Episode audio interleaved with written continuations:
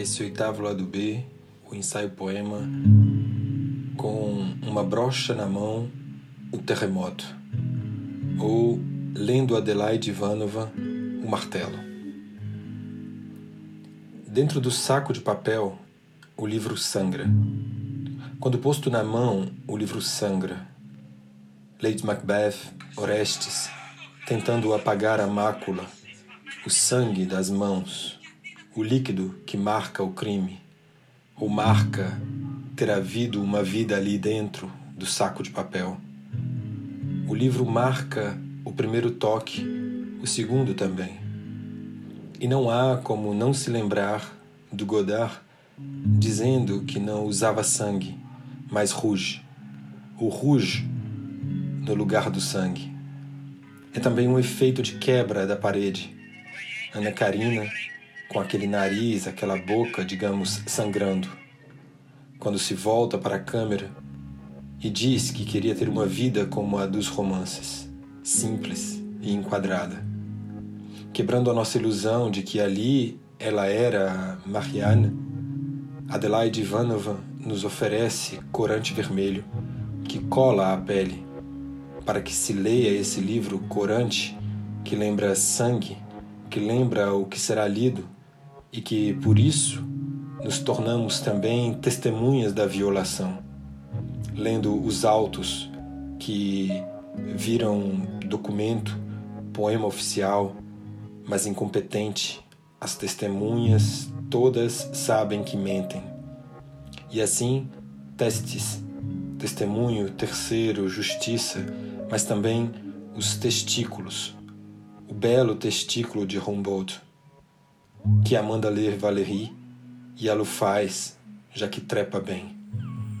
O sangue, o corante na capa do livro, nos dá essa lembrança do futuro. Precisamente o martelo sobre a cama, a arma, o impacto protege a vítima, inversa e espelhada a velocidade com que a palavra poderia sofrer com o impacto, com o pacto que ela elabora dando golpes.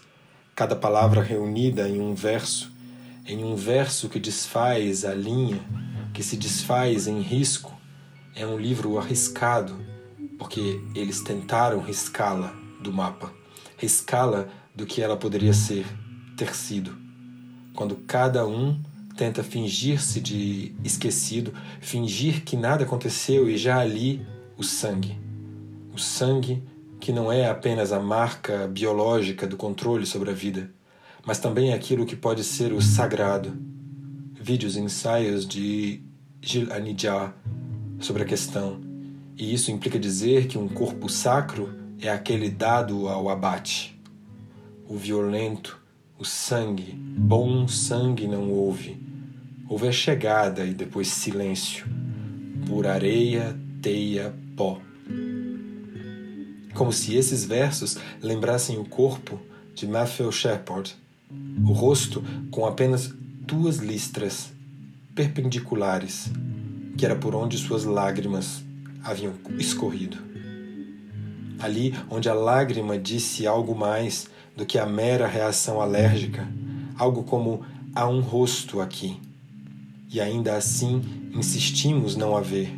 Ainda assim preferimos compreender que é melhor o morto do que o queer, do que o querer, porque podemos sempre ter a cara de Janus, combinar sem combinar, esperar que falem bem do nosso jeito de compor uns versos, dois a dois, passo a passo, como dois e dois são cinco. Primeira vez que nos colocaram a mordaça, não diga nunca o que você viveu.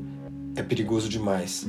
Diga apenas que você sabe que já se nasce com a mordaça, que qualquer lembrança sua será como encontrar carniças, corpos ou carniças, não importa mais, uma vez que estamos todos expostos a médicos, a troca de turnos, às coisas que somos apenas um amontoado de carne para um auto de infração.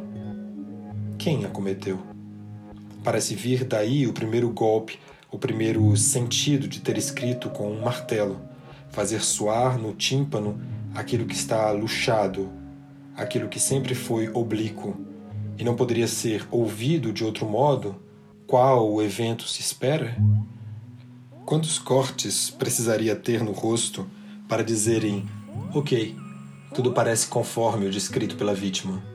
Não faz sentido, como não faz sentido ter um marido, já que eles testemunham também o silêncio de quem fode sem querer. Já não calamos as musas? Não morrer é sua vingança, Filomena sem língua. Eu lia sempre esse verso como Filomela, aquela pássaro que tecia as noites por um fio de amor à música. E é preciso não se deixar atar pela teia que sucede ao castigo de Atena sobre Aracné. Isso também foi um modo de calar o martelo, ou ainda naquela visão da Argélia desvelada de Fanon. Quando ele percebe que não importa quão perversa possa ser a polícia colonial, eles começam pelo véu das mulheres, para destruir todo o resto, já que ninguém olha ninguém na Alemanha. Olha-se para a mulher de burca, todo mundo a olhou, mas ninguém a viu. Ninguém julga ter algo a ver com isso. E tudo parece fazer sentido se colocamos um adereço sobre o corpo ou sobre a linguagem, a língua com que aprendemos a lamber para que fosse resolvido o problema das fronteiras ou o problema da coleção de sêmen que esses poemas nos propõem. E poder voltar para casa, e poder migrar, como poder olhar para frente, feito o sismógrafo. Esse tremor de agora pouco não era de placa tectônica? Sei que, geologicamente, o Brasil não contém fendas na sua crosta. O que faz o Brasil é produzir fenda nas costas, sem respeitar ninguém ou construir a sua moral. Ah, eu vou comer o seu bolo. Cantavam na infância. Tudo parece uma longa e calma simulação do que precederá a maior das violências. E então, o eu pode ser eu, eu posso ser eu ou a outra pessoa. Meu marido, meu mariar, amante querido sem nome, não se preocupe, ninguém me come. Só porque uma coisa, uma coisa que sempre acontece, se deixa de ser alguém para ser de alguém. Trata-se mesmo disso, se acolhida num outro lugar, para que o outro não se sirva por negação. E é disso mesmo que estamos falando com a Adelaide Ivanova. O marido significa um novo soneto de separação tudo parece distante, ele já se casa depois de uns tantos flashbacks. E não foi de repente. Que tudo, num curto poema, foi curtido, como se curte um licor, uma compota. Começa-se a se despedir diante do corpo magro que não a deixa sentar. É preciso ter em mente uma coisa ao menos. Quando lemos esse poema, tudo pode ser devolvido. Vim devolver o homem, vim devolver os anos, vim devolver a cidade. E de volver, envolver, a palavra cumpre seu papel. E não volto, como se o verso dissesse: e não volto, vim inverter os papéis e não volto. Como se qualquer verso pudesse dizer que não volta atrás, que não é mais verso, porque não se volta sobre si mesmo. E ele vai voltando. Adelaide correndo pelas ruas sem olhar os semáforos, as sirenes da cidade, como se ela pudesse domar o ódio, como se um verso pudesse domar o seu ódio. Entenda-se o ódio do verso, que a ele pertence, e o ódio pelo verso, que a poeta pertence. E saber que, no entanto, não tem o corpo necessário.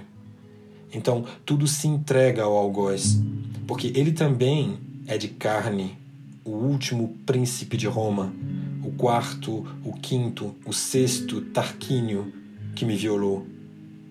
E como se ele dissesse, o verso fica em silêncio, não grita.